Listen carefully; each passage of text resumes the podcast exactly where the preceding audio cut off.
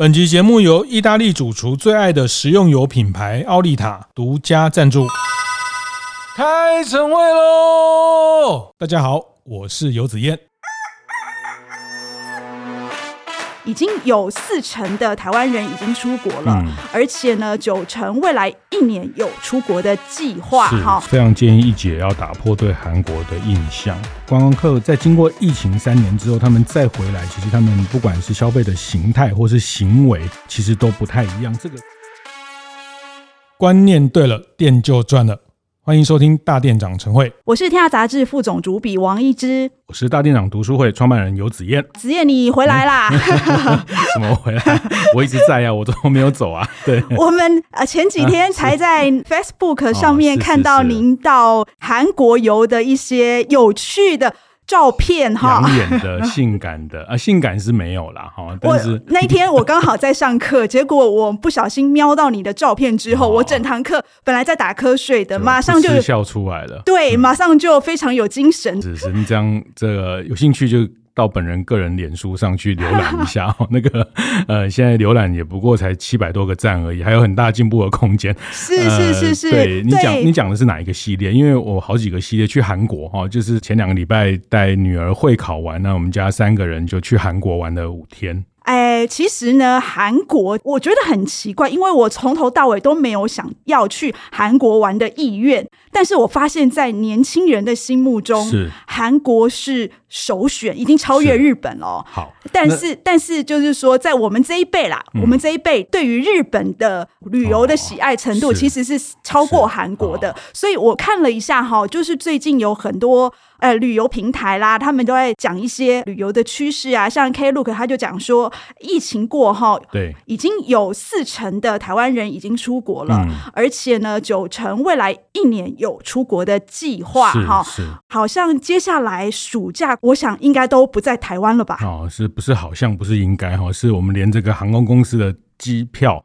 大涨之后，股票跟着大涨，就是早知道我们要把买机票的钱去买股票，这样就可以去玩两趟了。哈，这是这是啊一飞冲天，也是来自于整个暑假之后的机票的非常满载的状况。那这一集哈，我还我们还是先要报告一下我们这一集要谈的主题哦，不然大家以为我们在扯什么乱扯乱扯哈。对，我们还是有主题的。当然当然，我们这个 Klook 很久啊，我们这一集要特别谈疫情之后的旅游的一些。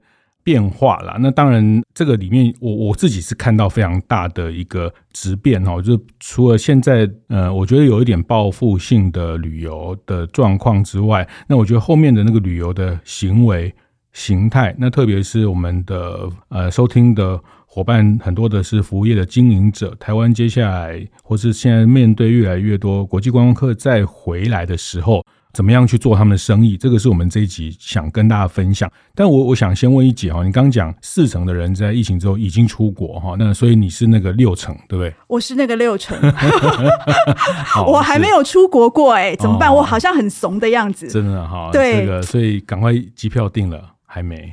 还没啊，是是，坚持爱台湾。不是，因为你女儿不是才刚会考完吗？我女儿明年要会考啊，所以接下来赶快先去玩呐。我也在想说，要赶快让她玩一 顿，那接下来再用力的读书这样子。是是，但我自己分享一下，我这这几个月呃，三月、四月、五月、六月这出去了三趟了，然后就第一趟是因为有一个在海南岛三亚的演讲的分享，那比较是一个公务的行程。那后来。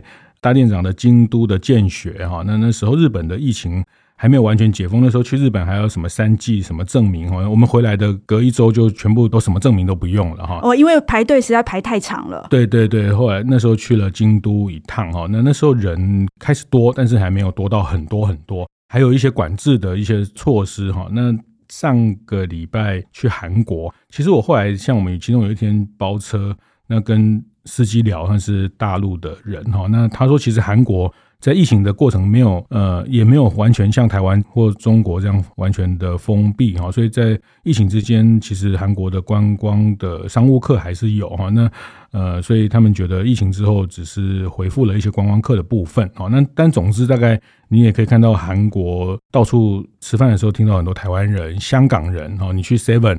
然后就听到旁边是台湾人在讲这个讲那个，你好像以为在台湾的 Seven，就是说那种感觉，就突然没错没错，还要想一下，嗯，这些是韩国，是，是。所以呃，其实他们就有统计啦，就是这些电商平台都有统计说，台湾人最喜欢去的地方有三个，是。第一个就是日本。第二个是泰国，第三个是韩国，是是是，所以你就去了两个了。对对对，那刚刚一姐讲那个我的这个脸书的一些照片哈，非常私密的照片，就是关于我们全家人去拍一个韩服这个事情。哇，这个这个后面可以再谈一下，就是花了大半天。我们不是说去套了一件衣服哈，我们还要上妆哦，还要上上粉底，还要画眉毛，还要弄头发哈。是，我们八点半去，然后十点塞好是什么时候？哎，九点半九点四十塞好，然后还要选配件，还要拿包包啊，什么弄帽子，然后去定点开始拍照啊，搞了两个小时回来哈，所以我们中午回来卸完妆。简单吃一下就先回饭店睡觉，太累了，太累了，太累了。但呃，但蛮蛮值得的哈。这个为什么蛮值得？因为大家很多人按赞啊，就是说，就那个是一个蛮特别的体验。那刚刚好就是也是我们这个结婚二十周年，我想说就把这个当做一个婚纱。但是我觉得就是说每一趟出去就是有一个记忆点这件事情，那就拍韩服哈，韩服就是这个呃。娘娘啊，这个皇后啦，这个拍了这种戴着韩服的帽子的，所以尤夫人是扮娘娘。嗯，是是是。那你是？我觉得我好像是比较是书生啊，我没有去那个什么皇帝那一区去选哦。那我想要维持我们本人的这种文青到乌青的气质。我们现在是欧青了哈，那当年还是个文青哈。那所以是是是是所以这个这个拍照的体验，那去他们那个景区里面拍照，有两个随行的摄影哈，那。呃，我觉得那个印象跟后来拍回来的效果，就是会是一种很很提花的一种一种旅游经验哈。可是我觉得挺好的啊，就是你们办好，就是如果那个场景出现在那个现代的那个场景，就觉得很突兀。可是你们那时候把那个妆啊、衣服啊、韩服都穿好，然后再。那样子的，我记得你们好像有走到一个韩国古代的一个建筑，哎，我觉得那个体验就会觉得好像你置身其中的感觉。是是是，那现在的人都喜欢搞这种 cosplay，做这种角色上的一种扮演哦。那我觉得这是一部分呐，但是就我觉得旅游是这样，其实每个人的。呃，年纪，每个人的生活的形态，每个人的旅游的经验，其实会非常非常不一样哈。那我觉得我我也只是我们家的这种玩法是一种方式。然后晚上我们大概就排了两天的去看一个乱打秀哦，乱打秀跟那个一个叫什么涂鸦秀哈。那乱打秀还蛮厉害的，就是乱打秀是大家都在乱打。呃，它是以一个。剧本在讲一个厨房的事情，然后乱切菜、乱打、乱敲厨房的东西、敲厨具，然后变成一个很特别的剧哈，乱打秀。它有一点像在拉斯维加斯有一个 Blue Man 的那种打击的方式。那当然，我觉得还是讲旅游，其实是非常个人。其实像我们以前呃在做一些采访的出差，我有时候晚上都自己会跑去买那个，像我在。呃，美国的时候在百老汇就会去看《歌剧魅影》啊，去看《狮子王》什么。但是，对，但是我特别想问，其实，呃，韩国对我来，因为我也不迷韩团，所以韩国对我来说，只有一件事情我会有兴趣，就是全世界最密集的便利商店。请问你去了吗？去了，但是我觉得很普通。真的，我觉得很普通。怎么说很普通？对，因为它的便利商店，呃，我们这种职业敏感哦，我。到每个地方，我一定去便利商店，一定去咖啡店，特别一定会去面包店。那因为韩国面包店巴黎贝甜是一个蛮大的连锁，它相对没那么多样哦。对照台湾，但便利商店到日本，我我像以后我也会特别去观察日本的便利商店。那韩国的便利商店的这种商品的丰富度哈，远低于日本跟台湾哈。那其实像日本的商品当然很丰富哈。那像这次疫情之后，我在日本看到，因为人力的关系哈，那他们日本现在很多便利商店的员工其实都是不同皮肤颜色的人都会看到。嗯，那他现在节省人力到甚至他连找钱都懒得找钱，就是他有一个找钱的机器。哦，我知道，我知道。啊，那这个是日本的观察。那韩国开始自动化？韩国便利商店它倒没有那么多自动化.但是我我觉得我去几个他们，包括他们在本地的 GS，它还是比较大概跟十几年前台湾的一点零到一点五的这个世代的便利商店差不多，比较人力的方式，比较小的方式。那不管韩国或日本哈，其实这跟台湾也有点关系。就我观察到的是，他们的咖啡哈都是自己装。哦，不是只有韩国跟日本。我先从咖啡这个事情讲起，我觉得全世界大家要清楚哦，全世界只有台湾的便利商店是店员帮你做咖啡。我一直觉得这不是理所当然的吗？嗯，这不是哦，这不是啊。哦，你去日本，他你就是一千块或者是多少，他就给你一个杯子，你自己装，你自己装，就跟我们去全联一样了嘛。就是全联的模式。啊、那韩国也是一样，东南亚都一样，全世界没有一个便利商店的咖啡是店员帮你煮，还品相还多到二十七八种。哈，那我我觉得这个事情它产业的关联哈，这个也分享一些有趣的观察，因为韩国的便利商店的咖啡。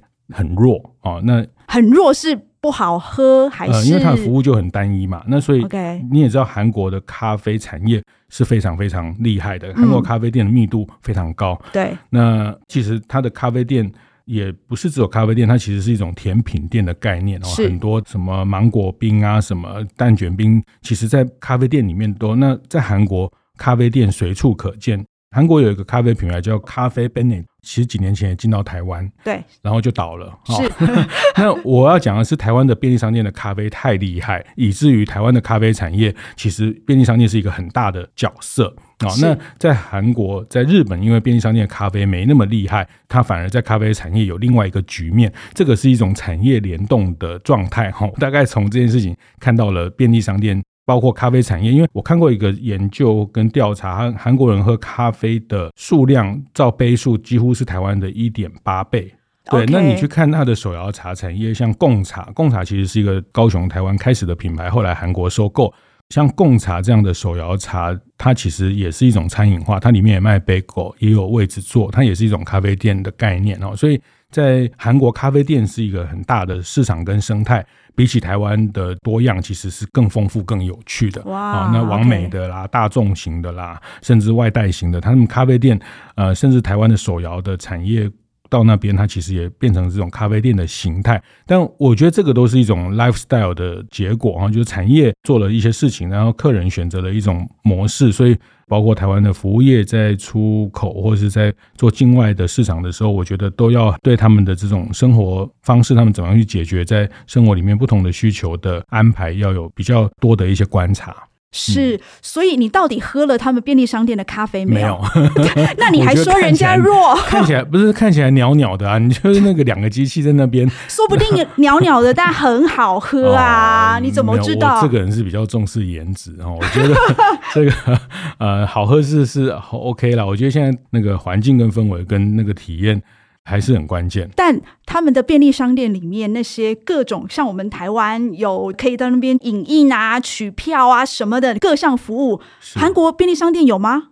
呃，我看起来还是有一些还是有取货，类似虾皮取货这种自取的这些东西都有，但是它的服务的机能没那么完整哦。你从它店里面的一些陈列。跟他的这种客人进去在做的一些采购的内容，就知道他比较不是以那个为完整核心。懂懂。但是我还有一个好奇点，就是吃。哎，我那天看到你的 Facebook 上面，你们竟然去韩国吃海底捞，这是怎么回事啊？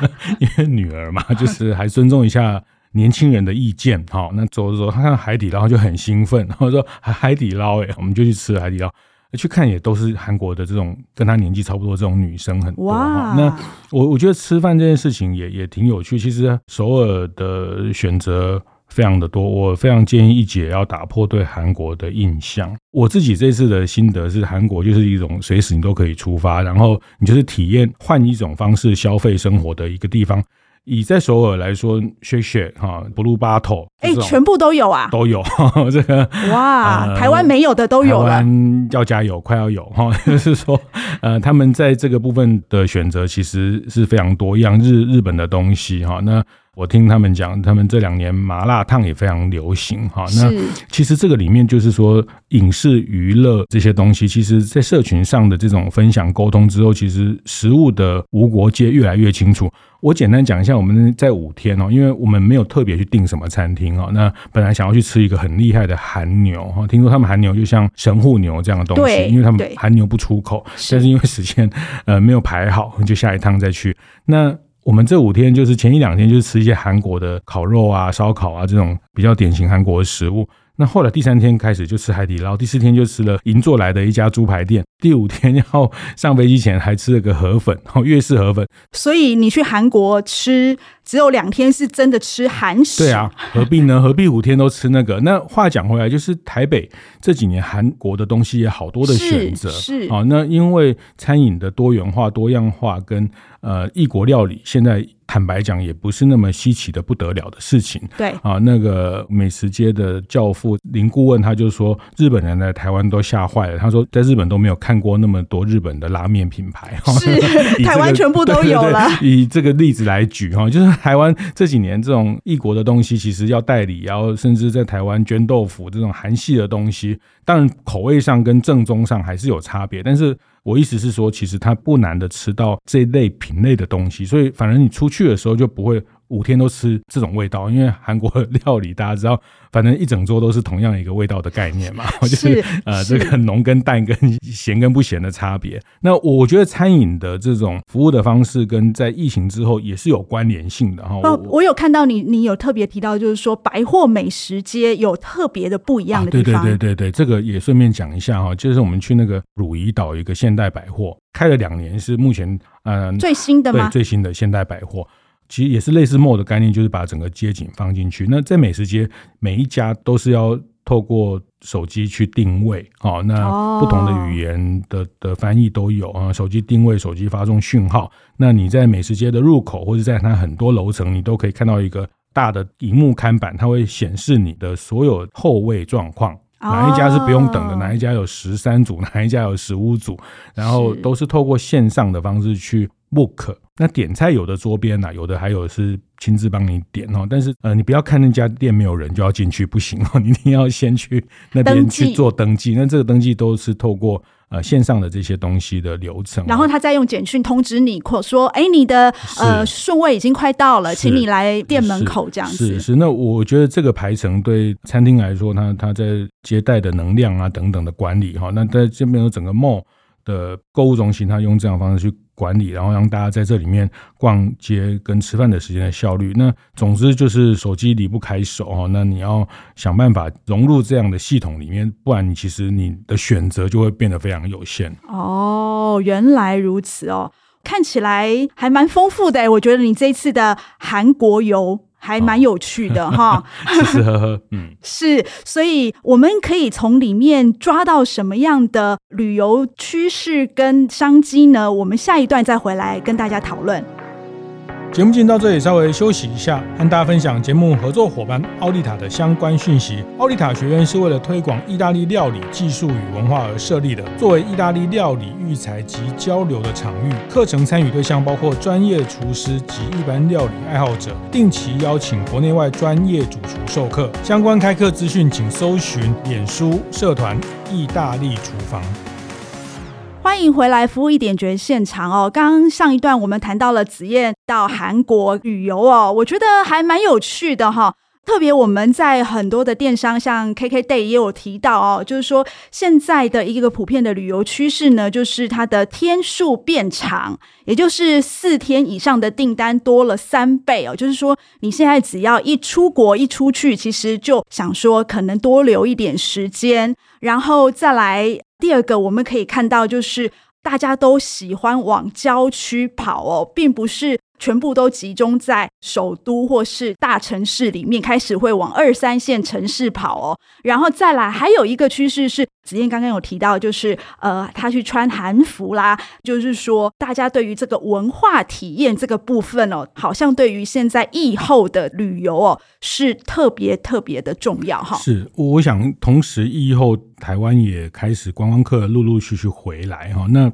我想，服务业不管是餐厅或是观光业，他们观光客在经过疫情三年之后，他们再回来，其实他们不管是消费的形态或是行为，其实都不太一样。这个是这集我们特别要跟大家来一起探讨跟解析哈。那刚一姐讲到那个文化体验哈，那我觉得另外一个部分就是说，文化体验这件事情，它比较是无形的服务哈。那呃，我还是 再举一下我们家自己例子，然后就是我也观察我自己，包括这几趟呃疫后的这几趟去了日本、去韩国，我其实没有买什么东西啊。那、嗯、听说你劝说尤太太买包的时候，我们我们家牵手是比较持家，哦所以他比较精打细算，那常常买了很多 Momo 啊、PC Home 这些东西啊。那反正我发现他出国不太买。那我后来在跟家人讨论，包括我观察我自己的行为，为什么不买？我发现其实很多东西台湾都买得到了啊。然后这三年因为疫情的关系。线上的跨境电商、团妈等等这些异常的蓬勃啊！那以韩国东西来说，最近天下有一个报道谈到，有一个叫酷澎。韩国的电商直营直接来台湾，是啊，然后价钱其实没有差，几乎一样，几乎对，没有差多少，几乎一样。什么日本带货还要加一些关税啊什么的，现在几乎是一样的方式。所以你为什么要在那里扛个大包小包的回来呢？对对对，那我我觉得这个是一个大家现在可能比较少人讨论到的因素哈，就是说三年的疫情。所以，到时候很多东西不能卖出去，所以要想办法做跨境，做等等。那好了，我们每当很多商品都做跨境，商品的流动变得非常容易的时候。那很多东西，你们过去什么到北海道一定要买什么薯条三兄弟啊，什么 奇奇怪怪的东西啊？韩国一定要喝什么草莓牛奶，呃，香蕉牛奶啊？那其实很多东西是台湾现在都很容易买到，甚至虾皮或是什么。然后所以我觉得在这三年的疫情之后的呃商品的流动的异常的蓬勃之后，其实对于旅游的。里面旅游内容里面，大家会想多走多看哦，当然也是可能机票贵哈，所以还是要多留几天哈。是，那多走多看的时候，深度这件事情，体验这件事情，呃，我觉得是越来越被期待，而且越来越愿意付费在这个部分哦。那这个也是我想从我自己旅游经验，或是从呃一姐看到的这些以后的旅游的一些趋势报告里面，我们想再要出来跟大家分享。嗯、呃，可能在文化体验、在内容体验、在服务体验这件事情上的深度跟沟通，其实会是一个接下来还蛮重要的要去经营的部分。是我记得我前一阵子才听那个 Klook 的行销部的，才跟我在提到，他就讲说，疫情前跟疫情后有一个很大很大的差别，就是说消费者呢，疫情前可能是先订饭店。然后再决定说，我住在那家饭店附近可能会有什么样的景点，或有什么样的演出，再决定说我要去什么样的活动。可是他们发现说，疫情结束后，对，呃，整个旅游方式都大翻转了。嗯、很多，尤其是 Z 世代的这些旅游者哦，他们会先决定说，我今天要去看哪一场表演，嗯，嗯，然后决定表演了之后呢，是是是才去想说，哎，那我要看这场表演，我附近。我可以住什么样的饭店呢？所以我觉得这个倒是挺有趣的。就回应您刚说的文化的体验、深度的体验这个部分哈。是，这个可能也有一个大背景哦。我觉得疫情真的是让整个在购买商品的方式，包括无形的服务的行为。大家知道，我那天也是参加了一个这种旅游电商的研讨会啊。那大家也提到跟一姐刚刚讲的类似的观念，就是过去就叫什么机加酒嘛，对不对？是 机票跟酒店先决定嘛，然后再来排行程。可现在变成是先把内容先确定，要先想玩什么。好，那也有人去海外做这种奢华露营哦，而且听说在日本奢华露营一个人才四五千块哈，这 这比台湾非常超值。台湾不知道是在贵什么哦，所以很多 很多台湾人都 特别到日本去参加这种很多高档的露营。那这个很有趣哈，大家知道疫情三年，全世界都一样，哪里都不太能去。旅游业在干嘛呢？旅游业就只好把本地的内容想办法去发掘嘛。台湾也是嘛哈，就大家就跑嘉义啊，跑这个长滨啊，所以这些旅游商品他们也大量的开发很多。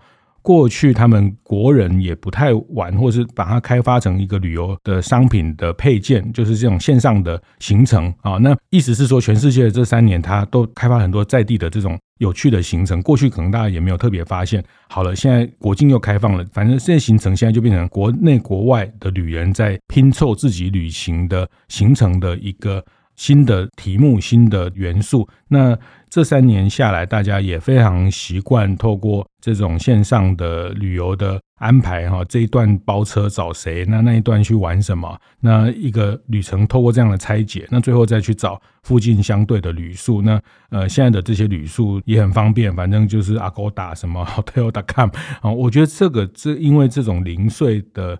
旅游进入电商化的这个结果，它在形成的结构就很不一样了。那我觉得这个可能从店家要去思考，当客人的玩的方式是这样的时候，那你在这里面要怎么样去扮演你的觉得让客人会把你放进去形成的角色，然后怎么样让客人进店之后。会产生无形的消费，甚至商品的购买哦，就是说，那他如果到处都能买的时候，那我到底我还能卖他什么？对，所以我想问子燕，如果你看你们什么东西都可以在台湾跨境电商都可以买得到，那你旅游的时候，到底什么东西能够让你觉得，哎，我非买不可？哦，那你要问我买什么吗？不是这个，哎，这个是我们很私人的事情哈，就是。呃，我我觉得就是买比较贵，然后比较难看到、比较独特的东西。好像我 上一趟去日本买了一个那个漆器，就是家里过年放那个糖果那种盒子漆器啊，那种东西也是。呃，也很多类似的比较塑胶的什么，但是我就是那你对为什么要买它啊？因为他的解说充满了仪式感，他告诉你这个是日本皇室做的，然后这个是呃他们这一批的限量的东西，然后他还戴起白手套去解释他的商品，去把他的商品从架上拿下来，我就觉得我，这个东西如果放在家里每天看，应该还蛮开心的。我就是说，呃。坦白讲，我觉得旅游的消费就是一种买一些不必要的东西嘛，因为旅游的心情是放松的哈，所以就是走走看看，诶，有趣的东西。但是我觉得买一些贵一点点，然后它的展示销售的过程，呃，还蛮多仪式性的这个过程啊，让我会觉得，诶，这件事情好像在这里，就是我如果跟他错过，可能此生。不见得有再次相逢的机会 的这种感觉是，是，所以啊，我做一个结论。所以呢，呃，各位听众朋友，当我们要接待国外来台湾的这些外国旅游者的时候，记得他们都是非理性的消费。啊、当然，当然，当然是。是所以呢，你一定要掌握住第一个，刚刚子燕说的仪式感。要想办法去塑造那个氛围，前面要给他铺排一些仪式，然后要让他感觉到说：哇，这个东西如果我现在不下定的话，就是此生有憾，就可以成交了，对不对？是，但我觉得现在就是说，客人选得很精，然后那大家回头想，因为疫情之后，航空公司的呃行李的限重也非常的严格哈，那甚至现在很多机票是不含行李托运的啊，等等的，所以。我我觉得这个都环环相扣哈，影响到他要带多少东西回去。那很多东西他如果可以透过线上网络去得到的时候，那他人还是这样，人出去回来还是要带点东西 才对得起自己哈。就是说那种旅游的里面买的这个事情的仪式意义，还是要要去完成哦。那我觉得这里面。去做一个更精致，然后更有代表性的东西。那我觉得更多量贩的东西，更多比较大众性的东西，其实在线上，在跨境，呃，各个店家也应该去争取，应该去铺成这样的通路啊。那我觉得在疫情之后，大家可能可以去细想一下，整个因为电商的发达，因为旅游的商品的组合的方式的多元。那过去我觉得三年前也不是没有这种东西，只是。没有那么熟练 哦，就是大家还觉得，有的人还觉得用比较习惯的方式，机加酒啊、找团啊，或者可是我觉得这三年，呃，这个整个供给面已经出现非常不一样的这种改变，改变了。然后它的方便性、它的成熟性，包括支付啊，包括叫 Uber 这些事情等等，旅游的方式里面这些便利的呃因素都更多的时候，那就会回头会去看看那个独特性、稀有性。所以某种程度。呃，刚一姐谈到为什么文化体验这种一日票的文化体验，像呃去看罗浮宫啊，去看美术馆啊，其实，在 KKday、Klook 这些里面，其实他们现在也看到是一个非常越来越成长的一个需求。是，而且我们也有除了刚刚讲的这个去看罗浮宫啊，一日游之外，呃，我听说是因为在疫情三年当中，其实国外都有很多新的景点哈，像那个东京有一个什么哈利波特的影城哦。就是好像去年才落成，然后已经现在已经变成，听说是好像 KK Look 还是 KKday 他们的销售前三名了。是，所以反观回台湾哦，就是说台湾这三年我们到底有什么新的景点吗？哎、嗯，看起来好像就是政府 create 或是民间 create 新的景点，好像没有那么多。所以我觉得就是刚刚子燕说的这个深度文化体验的这一块，其实是一个可以去。考虑的，就特别是呃，你要用什么样的场景、什么样的仪式感，然后让你的外来的游客呢去沉浸在这样子的氛围里面哦。其实我觉得这个是一个值得去思考的方式。是，那大家也趁这个机会出去走走。但我知道服务业，特别服务业经营者 面临暑假，大概人力的缺乏也很难抽身哦。但是。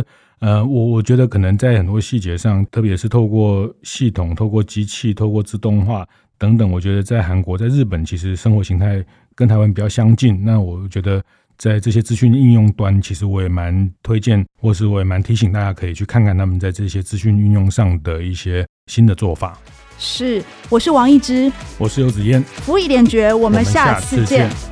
会后记得在 Apple Podcast 订阅、评分、留言。有任何想在晨会上讨论的议题，也欢迎提出。大店长晨会，下次见，拜拜。